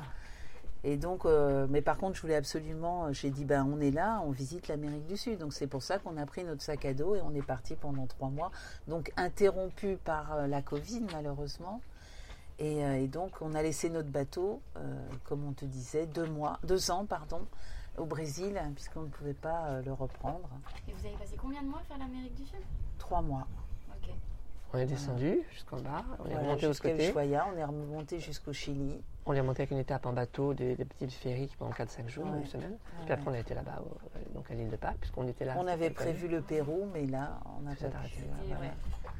Voilà. mais on a comme, enfin, c'était, c'était vraiment formidable. quand même. Oui, et pendant deux ans, donc on n'a pas navigué, personne ne naviguait, tout était bloqué. Et on est retourné l'an dernier récupérer le bateau, remonté. Donc Guyane, ça fait euh, euh, voilà, Brésil, Brésil, Guyane, et Guyane. Guyane, euh, l'Arc-Antillais. Et, euh, et par contre, comme on avait déjà fait Antigua, enfin Anti, Anguilla, Barbuda, Saint-Barth, Saint-Martin, Anguilla, j'ai dit mais par contre les îles, les îles à l'ouest, on les a pas faites. Donc là, c'est pour ça que là on a fait Montserrat, euh, Nevis, Ok. Saint-Kitts. Sans Mais faire euh, les mêmes. euh, Les Voilà. vols qui étaient plus verticales, on est parti sur la Où il n'y a partie ouest. absolument personne. Ah oui, il n'y a Ah personne. Est, euh, Ah, il n'y a aucun voilier. Oh non, on est arrivé dans les îles, on était chaque fois le seul Ah, voilier. On en a vu. ah non. Comment Montserrat. Oui, on en a. Montserrat, on était deux. On en a vu un qui est arrivé à un moment, puis qui est reparti. Oui. Et Ok. une fois- et très peu à part. On est les seuls. Ah. Parce que c'est pas des. dess- À mon avis, ceux qui Les partent gens, par là. les gens vont à Saint-Barth, à Saint-Martin, Il y a ceux qui font sur l'année, qui vont dans les îles jusqu'à euh, jusqu'à à Saint-Martin. Saint-Martin, puis qui repartent. Ouais. Alors puis que là, les- t'es trop, t'es trop à l'ouest. Mais entre-temps, on a changé de bateau. Parce qu'on a mis, on a vendu notre, notre ovni euh, en juin. Donc la signature a eu lieu en septembre. Donc là, vous l'avez vendu à quel endroit? Alors En là, fait, il y avait on des travaux à faire, donc ils ne pouvaient plus naviguer dans l'État. Je devais faire ces travaux en Martinique pour continuer notre périple. Quand on a décidé d'arrêter, donc j'ai dit on ne fait pas les travaux, ce sera à la charge de l'acheteur. Et donc il faut le rapatrier parce qu'on n'a pas réussi à le vendre en Martinique. On s'y est mal pris. Donc on l'a rapatrié par cargo euh, à la Trinité. Ah oui. À En côté fait, de on la l'a Trinité. pas mis en vente euh, en Martinique. On l'a mis en vente à, à- à- chez un spécialiste qui ne fait que des ovnis. Mhm. Mais lui, enfin, le bateau était visible deux mois en Martinique. Mais s'il y en a un qui a fait le déplacement, Oui, mais ça se passait pas bien. Les gens voulaient quand même le voir. et pour et avoir puis il voulait que le de broker soit à côté, mais là il y avait personne, tu vois. Donc, euh, Donc comme- c'est un chantier spécialiste qui est capable d'évaluer et de prévoir des travaux, qui a une, qui a une compétence reconnue. Ok. Et quand il Ouais. est arrivé, quand il, donc on l'a fait euh, cargoter, euh, si je peux dire, euh, jusqu'à Lorient. À Lorient, on est allé le chercher. Et, euh, et Il y on avait plein de bateaux dessus, c'est un cargo qui transporte que les voiliers. Donc il y avait, je sais pas, une quarantaine de voiliers. Parce qu'il y Il a y en beaucoup a de qui gens. font ça tous les ans. Oui, tous les ans, en fait, ils- ils- ce qui leur plaît, c'est de faire la transat. Donc Ok. ils font la transat en course, je sais pas quoi, avec un Mhm. bateau. Mais après, ils ne font pas le retour. Mais ils veulent pas faire le tour. Ils font en avion et le bateau rentre comme ça. Et donc D'accord. Bah, ça coûte 15 000 euros, donc ça fait très cher, je trouve. Le... Il y a des clubs aussi. Là, il y avait plein de bateaux identiques, de, des petits euh, catamarans euh, de course. Des, mono- des petits monocoques, monotypes, Ah ils oui. étaient tous pareils. Et en fait, euh, donc eux, ils vont, ils vont faire le tour de la Martinique, par exemple. Ils font un rallye. Donc ils, ils apportent les bateaux Directement là-bas. Ah oui, directement là-bas. oui. ils font le tour de la Martinique Et puis ils ramènent le bateau. et ils ramènent les Ah bateaux. oui. On vit une époque Ah oui, incroyable. c'est incroyable. Non, mais ça, c'est un gâchis colossal. Ah oui, ça, ça, c'est Ça, c'est, euh, Bon, déjà, nous, on, a, on a fait ramener le bateau. Notre Ouais, fils. vous ne vouliez pas rentrer du coup. euh, On pouvait pas non, ren- parce que soit, Il soit était pas on en faisait état. des travaux Ah oui. Ah oui, pour le ramener, donc euh, ça. Et après, pour le vendre, c'était dommage. Mm, Donc, mm. euh, Et notre fils voulait. euh, parce que notre, on a un, un de nos fils qui, lui, euh, euh, a été mordu euh, par la voile. Et donc, euh, lui, euh, il en est déjà à son troisième bateau. On se demande d'où ça lui est venu. Voilà. Et lui habite à Martigues. Ah, il habite à Marseille et il a son bateau à Martigues, comme on disait à Valentin. Voilà. Et, euh, et donc, euh, et donc après, on a dit, oh, on va peut-être arrêter le bateau. Et puis en fait, on s'est dit, oh non, allez, euh, on en rachète un, euh, mais un kata, parce qu'on a envie que du confort. Et on veut de la place quand on va recevoir nos enfants. Et la facilité de manœuvre, parce que c'est vrai qu'en fait, c'est électrique ici. Mm. Et les winches électriques, c'est super. Ouais. Donc pour monter les voiles, pour, euh, pour, pour border les génois, border les grands voiles. Et du coup, vous l'avez acheté à quel endroit? On l'a acheté Au marin. au marin parce que c'est là où il y a une très grosse base de location. Énorme, peut-être la plus grosse au monde même, je pense. Et donc il y a un choix énorme. Et les sociétés de location, en fait, l'achètent, le défiscalisent et l'amortissent en 5 ans, 6 ans. Et Puis on après, le n'avait pas envie, parce qu'il y en avait aussi qui étaient en vente en Méditerranée, mais on s'est dit, mais si on repart de Grèce, on va encore passer un an et Oui. encore. On a quand même une limite de temps avec notre âge, on ne peut pas non plus faire ça jusqu'à les âges avancés, donc on s'est dit il faut qu'on gagne du temps. Donc on l'a Ok. pris On s'est dit, bon, on- il faut euh, que ce soit. Au début, on cherchait même à Tahiti. On s'est dit, bon, Ouais, bah, comme ça, on fera pas le. Voilà. Pacifique. On fera pas le Pacifique, puis en fait, on n'a rien trouvé. Donc euh, on a dit, bon, allez au marin. Et, et donc, euh, tu as trouvé celui-là qui n'était pas en vente, en fait. Tu Il y en avait un qui était en hasard. vente, j'ai appelé. Le gars me dit l'autre qui était en vente a été vendu. C'est bizarre que les annonces vous l'ayez vu parce que j'avais, je pensais l'avoir supprimé. Il me dit non, il n'y en a plus, il n'est pas. Par contre, j'en ai un à telle date qui sortira de sa Ah. fin, au bout de qui aura ses 5 ans et demi. Je peux fiscalement commencer à le vendre pour que ce soit rentable pour moi. Mais c'était pas avant fin mars. Donc il ne sera les, pas liquidé les avant fin derniers, mars. les derniers, le dernier charter, ce serait Il le était loué 31 jusqu'à mars. fin, fin mars, il était loué à des gens qui le, qui le louaient. Ce qui a amené quand même la période très tardive pour nous, parce qu'on a attendu jusqu'à fin mars. Avril, on a acheté, on a fait quelques travaux, on est parti tard. Pour quitter la zone cyclonique et arriver jusqu'où, c'était la course. Ouais. on est en Voilà, course là. c'est ça. Enfin, là, c'est Ouais. l'enfer. C'est l'enfer. Mais on sait qu'on est hyper, euh, hyper. euh, Ouais. Là, on- oui, on est pris par le temps. Chaque jour fait que euh, on fait des impasses. Donc là, on n'ira pas. Là, on n'ira pas. Là, on n'ira pas. On n'ira pas. Parce que, Parce ben, que les cyclones arrivent. parce qu'on doit partir. Notre fils ça. arrive en plus. Parce qu'il y a une règle qui est une bonne règle qui dit qu'en bateau, tu fais pas un rendez-vous à la fois de la date et du lieu. C'est ça la règle. Tu dis, tu choisis soit le lieu, Ouais, mais c'est pas possible. soit ça. la date. Pas, pas de rendez-vous en fait. Oui, voilà, c'est ça. Donc c'est pas Mais possible. c'est vrai parce que la météo, sinon ça fait prendre de mauvaises décisions. C'est euh, ça, exactement. Tu prends des Et nous, à chaque fois qu'on a fait ça, on a eu des, on a eu des problèmes. On devait arriver donc la première fois aux Canaries. On aurait pu attendre bien. Si on n'avait pas eu ces billets d'avion euh, pour aller au mariage, on, on aurait attendu bien tranquillement. Une autre fois, c'est notre fils qui arrivait en avion à Lisbonne et là, euh, on s'est dit bon, allez, on navigue, on navigue de nuit pour gagner du temps. Pour y Et là, on s'est pris un, un- un pêcheur. Ah. C'est la chaîne qui on vous a raconté. Voilà. ça. Oui, oui, Voilà. oui, oui. Voilà. Donc à chaque fois, bon là on espère qu'il va rien arriver, mais Bah fait non, on a fait des impasses. On dit on le fera pas, on le fera pas, on le fera pas, on le fera pas, mais c'est, c'est- Mm. en bateau il faut du temps. Enfin tu le vois, hein. C'est Ouais. pas très précis. Mais nous, on Donc, euh, pensait avoir une semaine à Cienfuego avant que notre fils arrive. Ah Donc oui. on s'est dit, oh, bon, bah, on sera tranquille. Et puis en fait, euh, une fois, on a eu un problème de moteur ADR, on a perdu une journée. Une autre fois, Montserrat, on s'est dit, on est à Montserrat quand même, on va pas repartir demain. On va quand même aller visiter le, le volcan qui est en éruption. Ouais. Euh, donc il faut quand même le faire. On a fait le tour de l'île. On a le, le type nous a emmenés partout, partout dans la Ah, zone interdite. Ah oui, c'était super. La zone interdite, il y avait marqué ici. Zone Interdite, interdite. c'est comme dans les films, euh, avec des ouais. menaces. Euh, et là, moi, je vous emmène. Là, on a tout fait. On Ouais. est allé Ah non, dans les c'est maisons, 100% euh, interdit. les hôtels qui étaient, euh, qui ont été. euh, C'est la, la ville qui a été sous euh, l'éruption et donc qui a été toute détruite. Et c'est interdit. Qui da- Non, de, non, oh. non, c'était en 80, 97 hein, ou 80. Non, ouais, je sais plus. Et l'éruption, la dernière éruption a eu lieu en 2010. le problème, c'est que le volcan n'a Donc pas le arrêté. territoire, Le, le, le volcan en territoire a été, euh, et le, vo- le volcan est toujours actif. Et le territoire a été euh, c'est sanctuarisé. Non, c'est interdit. Oui, c'est une Et zone interdite. c'est une zone avec des grillages, des portes. Et donc tu ne peux fermé. même pas arriver. et c'est- Il y avait la capitale de l'île qui était là. Et, C'est la et capitale. donc quand tu visites la capitale, mais c'est une ville fantôme quoi. Toutes les maisons ont été abandonnées. C'est c'est C'est ce que j'ai dit un exactement. J'ai dit c'est le Pompéi contemporain. Sauf que étant un donné mètre qu'ils sont de- su, ils ont pu évacuer la population. Mais tu as un mètre de cendres qui sont tombés, ou un mètre ou deux Voilà. mètres, et à un moment, il dit bah voyez là, ça c'est une grande villa, euh, des gens qui étaient très, C'est très un aisés. grand hôtel, donc tu Ou un vois le formidable, un Ça grand, une grande salle de Ah oui, et c'est- restaurant. et, et c'est très dangereux ouais. parce qu'ils disent ça peut tomber d'un instant à l'autre. Si vous marchez là-dessous, les assurances ne veulent pas. C'est pour ça que c'est Voilà. interdit d'y aller.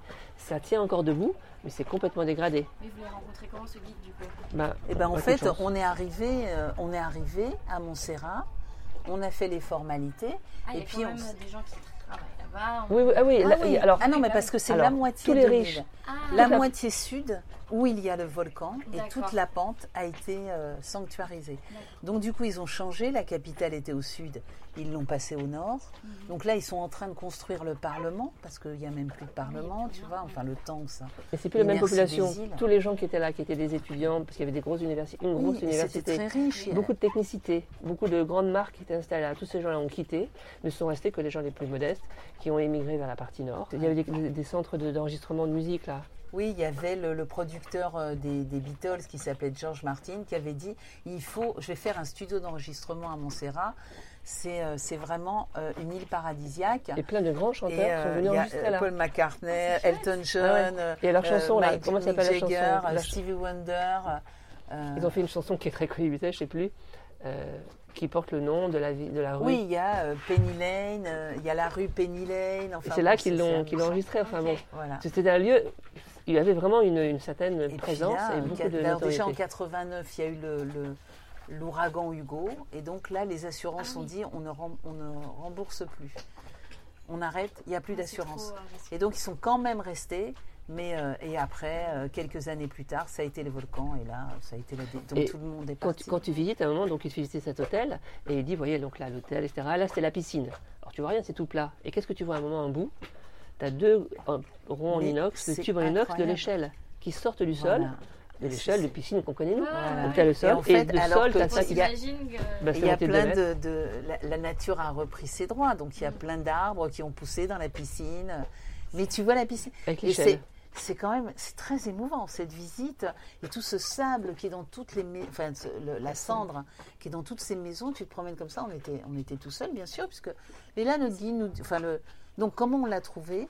On est allé euh, euh, il y a une, une- une baie euh, où on a mouillé et donc on y va. Il y a il y a trois quatre trois quatre Café. bars avec des palmiers très jolis, hein, une baie très agréable. Et là, on voit deux personnes Bien qui habillé. étaient accoudées près d'une voiture. et donc, on va vers un, un de ces hommes qui avait un, un, un carton avec une liste. Donc, on se dit, bah, lui, c'est peut-être quelqu'un qui est du, voyage, enfin, un touriste, un- une agence de voyage ou quelque chose. Donc, on, lui demande, est-ce que par hasard, demain, on va rester demain, est-ce qu'il y aurait un taxi qui nous emmènerait pour faire le tour de l'île? On voudrait voir de plus près le volcan.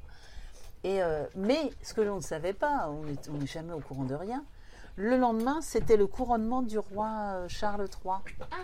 Et il nous dit, mais demain, c'est férié, puisque c'est une île anglaise, Montserrat. Bah oui, ok. Demain, c'est férié. Alors on dit, ah bon, c'est férié, mince, qu'est-ce qui se passe Euh, Charles III est couronné, donc tout est férié.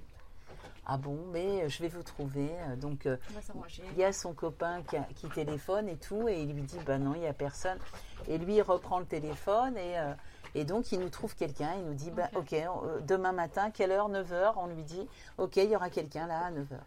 Donc on a passé toute la, la, la- la journée, euh, enfin non, jusqu'à 14h, 15h, On s'est avec félicité. ce, euh, ce taxi, donc qui nous a emmenés partout. Mais alors le centre euh, de vulcanologie était fermé. Donc il nous y a emmenés, on a vu la plateforme, tout ça, mais il y a un film à l'intérieur, on n'a pas vu la vidéo, on a dit de toute façon la vidéo elle est sur YouTube, on s'en fiche. Ce qu'on veut c'est la- le- la- en vrai. Et on, et on m'a demandé qui était cette personne que nous avions rencontrée. Et lui à la fin il nous dit mais comment, euh, comment vous avez fait pour euh, me trouver euh, Parce que c'est le maire qui m'a téléphoné. Alors on lui dit ah bon le maire? Il a dit oui oui c'était le maire. euh, que vous le gouverneur de Montserrat, euh, que- à qui vous avez demandé. Ah bah, on a eu la chance. hein. Et en fait, celui qui avait la tablette, là, avec la liste, c'était le gouverneur de. Et qui a tout de suite su qui a appelé, il a appelé Voilà, et il nous c'est a arrangé le truc. Ouais. Et Ah, c'est pour ça qu'il a dit à l'autre téléphone, et quand l'autre a dit non, non, je trouve rien, il lui a passé le téléphone, et là, l'autre est venu. Il a dit, mais comment vous avez fait pour euh, que ce soit. Vous êtes ça. connus ou- Il croyait qu'on était euh, des gens euh, très connus. et- Mais non, c'était par hasard. On a rencontré. Le- voilà, exactement. Et donc, on a fait cette visite formidable et il nous a tout montré. Donc, sur mon petit, euh, euh, sur euh, mon petit groupe, là, j'ai tout. euh, et tout le monde était un peu scotché de, de cette Oui, visite-là. ça fait un peu le Donc- monde après euh, la fin Ah de bah, l'humanité. C'est Oui, ça, oui. tout à fait. Mais surtout avec les euh, gros grillages et les grosses portes qu'on voit dans le film science-fiction, il y a ah marqué oui, zone oui, sais, interdite, serait cru dans je sais plus quoi, il y avait là. plein d'expressions américaines, anglaises Ouais, très ouais. violentes, n'y allez pas, enfin. Même à pied, interdit, zone interdite, zone 1, interdite, zone 2, et plus on avançait, zone 4, zone 5, formellement interdite, même aux piétons. euh, Et voilà. vous, vous y alliez. Et lui, Et lui, et lui, euh, hop, vas-y, en voiture. Moi, je prenais en photo les panneaux. euh, je disais, Hmm. mince, on est là, on est dans la zone rouge. Et donc, euh, ça dans l'idée de- mais du coup, on perd- retard, coup. Ah oui, oui, c'est oui. ça. On voilà. voulait le voir, c'était Voilà. trop bête Ah d'être là et pas. C'est comme ici, il y a beaucoup de choses à faire. C'est beaucoup. Du coup, ça, vous voulez continuer dans le temps, ce rythme de euh, deux mois par an, euh, reprendre Alors, le mais- bateau non, parce que maintenant on est à la retraite. Ah bah oui, Moi, je suis à la retraite. Mais, juste- mais on a des. Eh, eh. Et donc, euh, y a quand même et des- puis on a des enfants aussi. Et puis moi, je suis. euh, c'est toujours euh, en fait, j'en suis à, à mon quatrième cancer. hein. Donc, euh, Ah oui, ok. Donc du coup, euh, bah, j'ai quand même un suivi. Donc là, j'ai on reculé. euh, France. Voilà. Donc j'ai quand même reculé. Je devais avoir des examens euh, fin, euh, fin mai. Et euh, j'ai dit, oh ben non. Ça sera Donc tout je début vais- juillet. J'ai dit, bon, allez, je recule juillet, euh, début juillet. Mais bon, faut quand même que j'ai- j'aille les faire pour voir jusqu'où ça va. Mais bon, pour l'instant, je suis une survivante, hein, puisque euh, tous les. Au, tous au les- premier cancer, c'était une chance sur 100. Au deuxième, c'était Parce une chance j'ai eu un 100 cancer du côlon. Après, j'ai eu un, malheureusement, comme j'ai tardé, euh, j'ai eu des métastases euh, hépatique. Donc on m'a retiré la moitié du foie et puis euh, deux- trois tumeurs sur le foie gauche. Et là, notre fils est médecin, donc j'ai un de nos fils est médecin et donc il me dit, bah maman, tu sais, tu as, 1% de chance de t'en sortir. Et donc ça c'était en 2012. Donc, tu Ah. Et après, euh, Au bah, deuxième, après, c'est j'ai- 1% j'ai- de- pas mal 1%. récupéré et donc. Ouais, c'était ça. et malheureusement, après, euh, j'ai eu des métastases pulmonaires. Donc, j'ai été opérée en 2017-2018.